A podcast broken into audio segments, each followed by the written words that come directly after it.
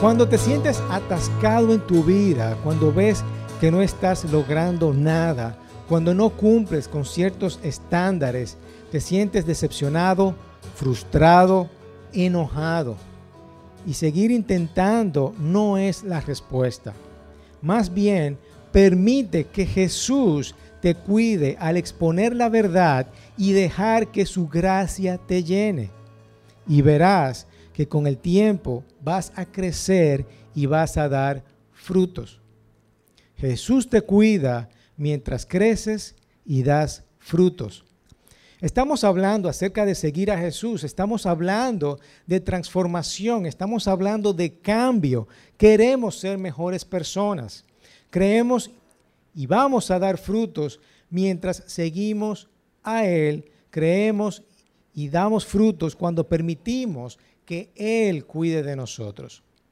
Muchas veces estamos confundidos, creemos que seguir a Jesús es un camino de intentar y volver a intentar y volver a intentar cada vez que nosotros fallamos. Miren, hay veces que yo me siento muy decepcionado conmigo mismo porque no he cumplido con los estándares. Decepciono a otras personas, decepciono a Dios. Esa decepción se desencadena en una frustración y verdad, esa frustración es la respuesta que yo tengo a causa de esa decepción.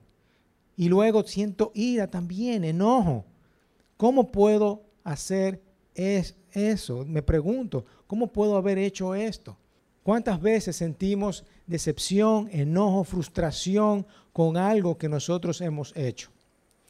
Y esa decepción podría ser este sentimiento de insatisfacción que no cumple con las expectativas o el deseo de una persona o de algo. Estoy dando lo mejor de mí. Estoy haciendo la cosa que otras personas esperan de mí. Porque yo como cristiano sigo cometiendo los mismos disparates. Pierdo mi temperamento, y yo me pregunto, ¿cómo puedo decir que soy un buen esposo? ¿Cómo puedo decir que soy un buen líder? ¿Cómo puedo decir que soy un buen padre? Y es nuestra tendencia muchas veces de nosotros reducirnos, de rebajarnos, de menospreciarnos. Y so podríamos usar una metáfora aquí, podríamos decir que queremos muchas veces como cortarnos la cabeza. Muchas veces así son eh, la vida de los cristianos. Hay una reacción cuando nosotros nos sentimos menos, cuando quedamos cortos a los estándares que nos hemos propuesto. Cuando nos quedamos cortos tendemos a sentir culpa, vergüenza y hasta ira, enojo. ¿Qué es lo que pasa? ¿De dónde proviene eso? Es como Pablo dice a los romanos, aunque deseo hacer lo bueno, no soy capaz de hacerlo. Pero aún así tenemos esa tendencia de medirnos los unos a los otros. Y cuando nos quedamos cortos de esa realidad, eh, de esos estándares, nuestra reacción es ira, desilusión, frustración y hasta condenación. Esa es la vida cristiana. Eso es lo que nosotros anhelamos. Eso es lo que nosotros queremos. Eso es lo que nosotros, eso es lo que yo deseo como seguidor de Cristo. Cuando las cosas no salen como yo quiero, me frustro y quiero seguir o intento más fuerte y más fuerte y quiero seguir intentando. Y eso no debe de ser. ¿Cómo podemos vivir una vida sin ser juzgados por todo lo que nosotros hacemos? Experimentar esa tranquilidad de no haber alcanzado esas expectativas. Yo sé que hay un Dios que sigue trabajando en mí para que yo siga creciendo y dando frutos.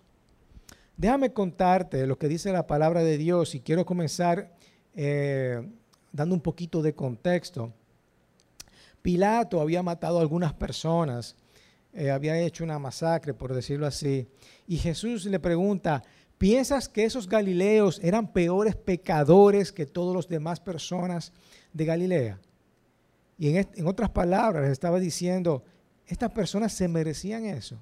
Y también otro ejemplo, hubo un accidente y muchas personas murieron y, Jesús le decía, esas personas merecen eso.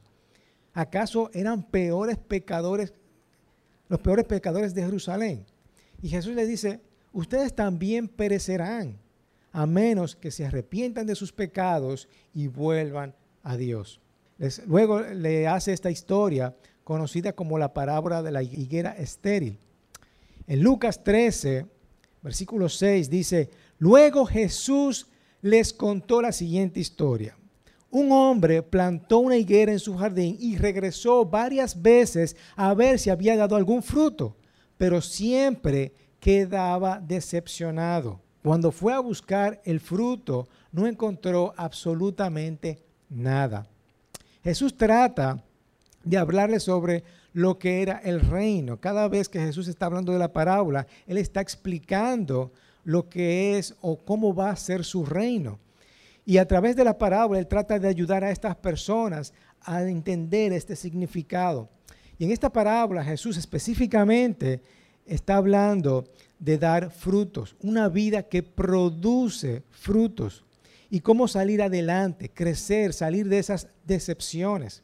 Y como el Señor nos lleva por estos caminos, por estos procesos, por estos momentos. Y esta historia apunta a la decepción, frustración e ira que muchas veces nosotros tenemos cuando nosotros queremos hacer algo y no cumple con los estándares. Y yo te pregunto, ¿quiénes de ustedes tenían pensado eh, algo, planeado algo para este año 2020 y luego nadie pensaba que iba a resultar un año con, con todos esos meses de pandemia? Qué decepción, qué frustración hemos sentido algunos por estas cosas que han sucedido. El versículo 7 dice, llevo tres años esperando y no ha producido ni un solo higo córtala, solo ocupa espacio en mi jardín. Mira qué nivel de frustración sentía este jardinero, o esta persona, mejor dicho. Esta persona tenía un nivel de frustración grande. Llevo tres años y no ha dado fruto. Este árbol no ha dado ningún tipo de fruto. Córtalo.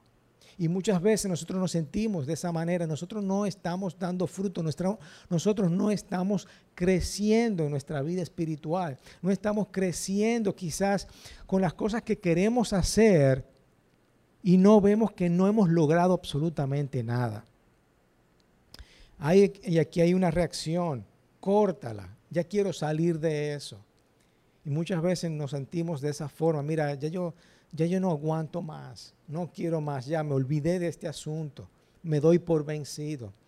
Y nosotros es bueno que nosotros nos evaluemos a nosotros y pensemos en nuestro trabajo, en nuestras relaciones, nuestra familia, cuáles puntos yo tengo reestructurar, reevaluar, en donde yo me siento frustrado, decepcionado estoy haciendo un buen uso del suelo. ¿Por qué me hago, muchas veces nos preguntamos, ¿por qué yo me hago llamar cristiano? Y este texto en general es un momento para que tú te evalúes, mires en tu familia, en tu relación, en tu trabajo, donde tú te sientes decepcionado y tú piensas que estás ocupando un lugar en, el espacio, que que, esta, que esto que te está produciendo, esta decepción, esta frustración e ira, no está cumpliendo con ningún cometido. No has logrado nada, no has logrado absolutamente nada en lo que va del año. No estás creciendo como personas. Y hay cosas que tú estás esperando que sucedan en tu vida y no estás produciendo ningún tipo de frutos. Hay frustración. De eso se trata la vida cristiana. Voy a tratar de hacer las cosas al seguir a Jesús y voy a seguir intentando, intentando, intentando y no voy a poder llegar nunca, no voy a poder crecer, no voy a poder dar frutos, no voy a cumplir con los estándares que quiero cumplir. Pero mire lo que dice el versículo 8. El jardinero respondió, Señor, dale otra oportunidad. Al principio te dije que Jesús le estaba diciendo a sus discípulos, esta gente han muerto no porque sean más pecadores que tú y que yo, ellos necesitan volver a Dios y arrepentirse.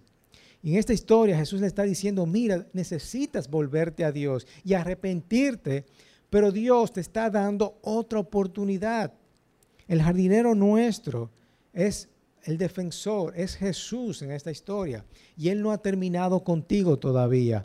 Quiero darte otra oportunidad. Jesús quiere darte otra oportunidad. Dale unos años más y daré un cuidado especial. Le voy a echar mucho fertilizante. Y si el año próximo da higos, bien. Si no, entonces puede cortarla. Déjala todavía un año más, dice Jesús, para que yo pueda cavar a su alrededor, dice otras versiones, y echarle abono. Y así tal vez da frutos.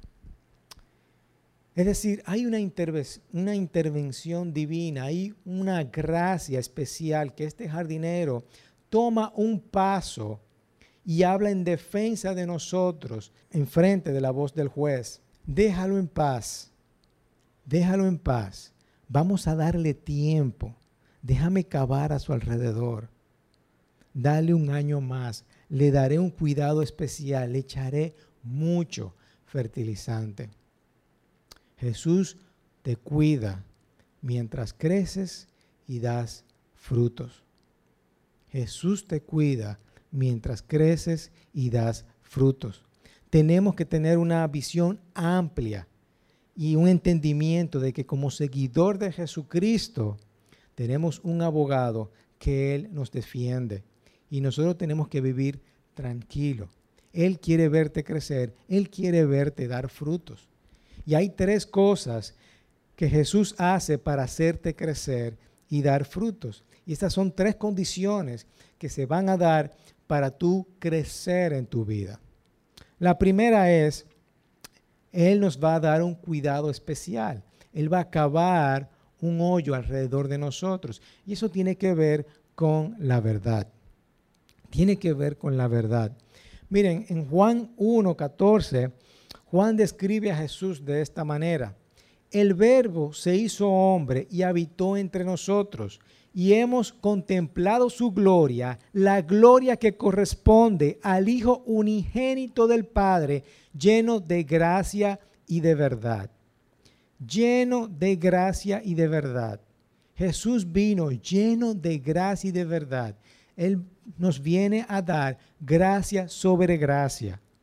Y el versículo 17 dice, pues la ley fue dada a Moisés mientras la gracia y la verdad nos han llegado por medio de Jesucristo. Jesucristo nos llena de verdad y nos llena de su gracia. Dios vino a cambiarte, vino a transformar tu vida.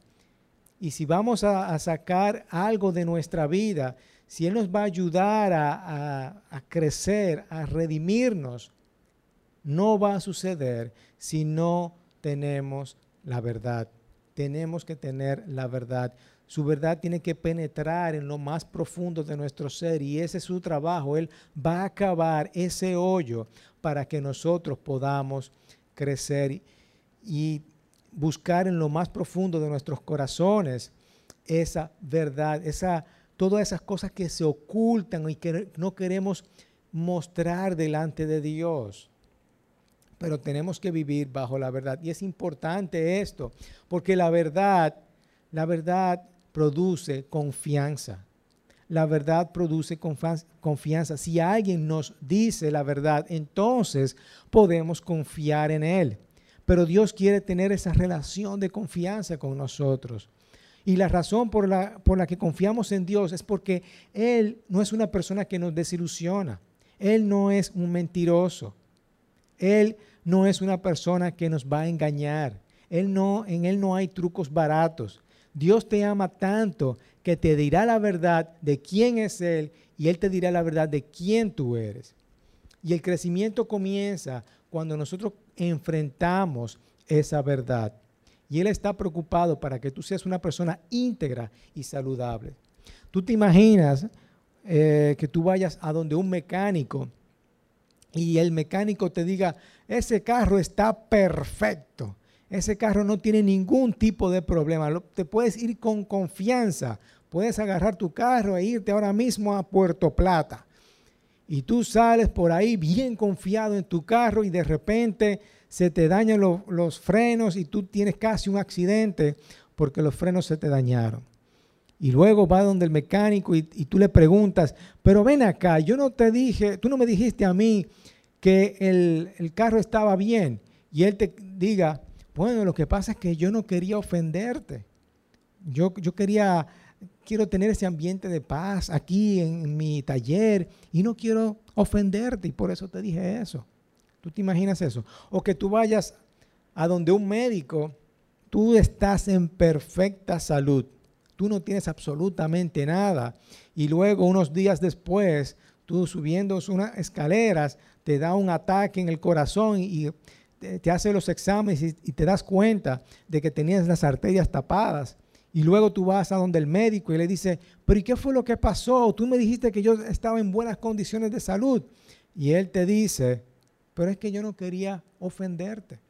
Yo no quiero tener problemas en mi consultorio, quiero tener paz. ¿Verdad? Eso no puede ser. Eso no puede ser. El Señor te va a decir, la verdad. Lo va a decir por medio de su palabra y lo va a decir por medio de otras personas. Si vamos a ir a donde Dios y no esperar que nos diga la verdad y estemos dispuestos a recibirla, no vamos a vivir en plenitud. No vamos a, vivir en plenitud. Necesitamos que Él pueda cavar a nuestro alrededor y eso es parte de cuidarnos. ¿Qué significa esto? significa que nosotros tenemos que exponernos delante de Él, sacar nuestro pecado a la luz. Porque muchas veces sabemos que estamos pecando, pero ni siquiera somos capaces de decirle Señor, mira, eso que yo estoy haciendo está mal, cámbiame, no quiero seguir así.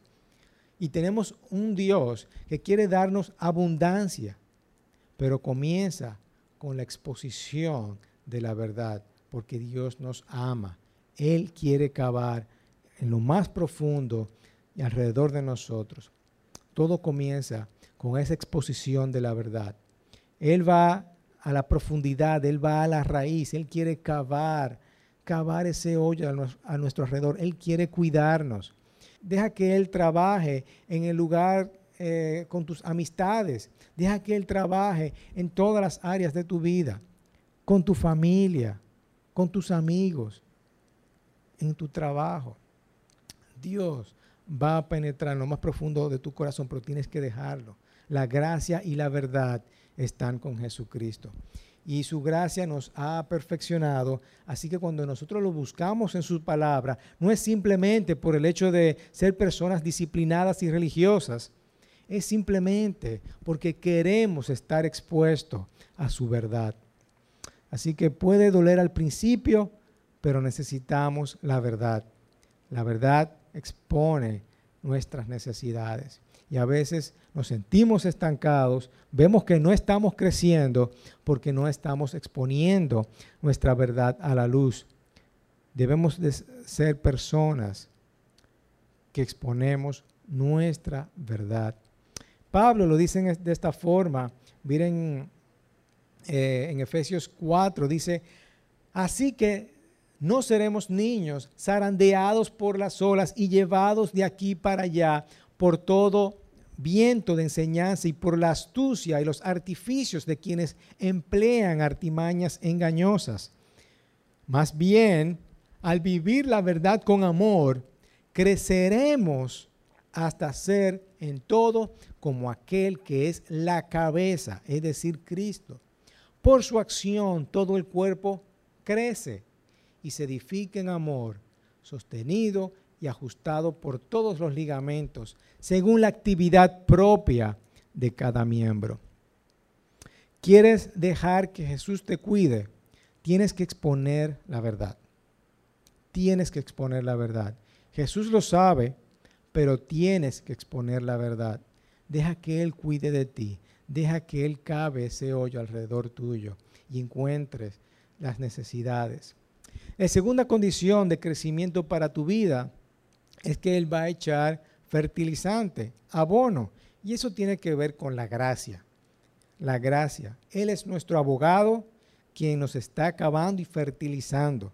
Entonces cuando nos estancamos, nos sentimos atascados en nuestra vida, cuando vemos que no estamos creciendo, decimos, cuando decimos que no podemos más, que hemos fallado, que no soy una buena persona, que no sirvo para nada, en realidad no estamos permitiendo que los ingredientes entren en nosotros, que los ingredientes, que los nutrientes entren en nosotros. Dios nos modela que la verdad entre en nosotros y necesita la gracia para tener verdaderamente sanidad, crecimiento y fruto.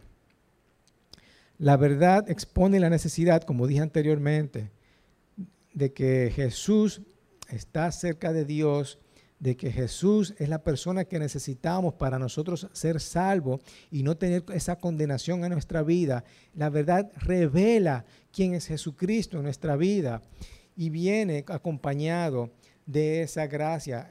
Con Jesús, con, con, la verdad, nosotros entendemos que Jesús es la puerta a, esta nueva vida. Y si yo pienso que me he quedado corto, que, que no puedo lograrlo, eh, siempre, siempre voy a estar desilusionado, siempre voy a estar frustrado, siempre voy a estar enojado por no cumplir con los estándares, por no haber alcanzado los estándares en mi vida. Pero una vez más, Dios cuida de nosotros.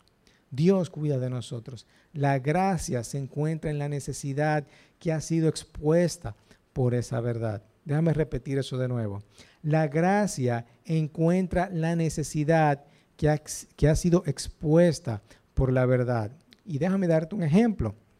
Si un matrimonio tiene problemas y va donde un consejero y no expone la verdad, no va a encontrar la gracia. Necesitas ser honesto, necesitas eh, decir toda la verdad delante de ese pastor o, delante de ese consejero, delante de ese profesional, para que te pueda ayudar, para tú encontrar esa gracia. Tenemos que estar, ser honestos con lo que está sucediendo para que la verdad sea expuesta, porque la gracia debe ser proporcionada una vez encuentre esa verdad. Así que si el pecado no es expuesto a la luz, no habrá gracia y la gracia, déjame decirte que neutraliza el pecado. Así que Jesús cava a tu alrededor y echa el abono. Y tú sabes lo que hace la gracia. La gracia te ayuda a estar más cerca de Dios. Porque cada vez que no cumplimos con los estándares, cada vez que nos quedamos cortos en cumplir con lo que queremos lograr, no crecemos, siempre, siempre, siempre podemos volver a Él. Siempre podemos volver a Jesucristo. Y eso es lo, lo bello que tiene Jesús, que nosotros podemos volver delante de Él y decirle, Jesús, estoy aquí otra vez. Y déjame decirte que Él no le va a importar, porque Él te va a decir, déjame darle un año más. Déjame darle un año más. Así que el perdón va a ser manifestado en su bondad y en su gracia. Ahora Él no te ve como un fracaso. Él no te ve como una persona que no está dando frutos. La gracia dice, estoy permitiendo que seas una persona diferente cada día porque yo estoy trabajando contigo. Yo te estoy cuidando. Yo estoy haciendo una obra en ti. Y tú puedes cambiar y vamos a celebrar cada vez que crezcas un poquito más y cada fruto que tú des, vamos a celebrarlo.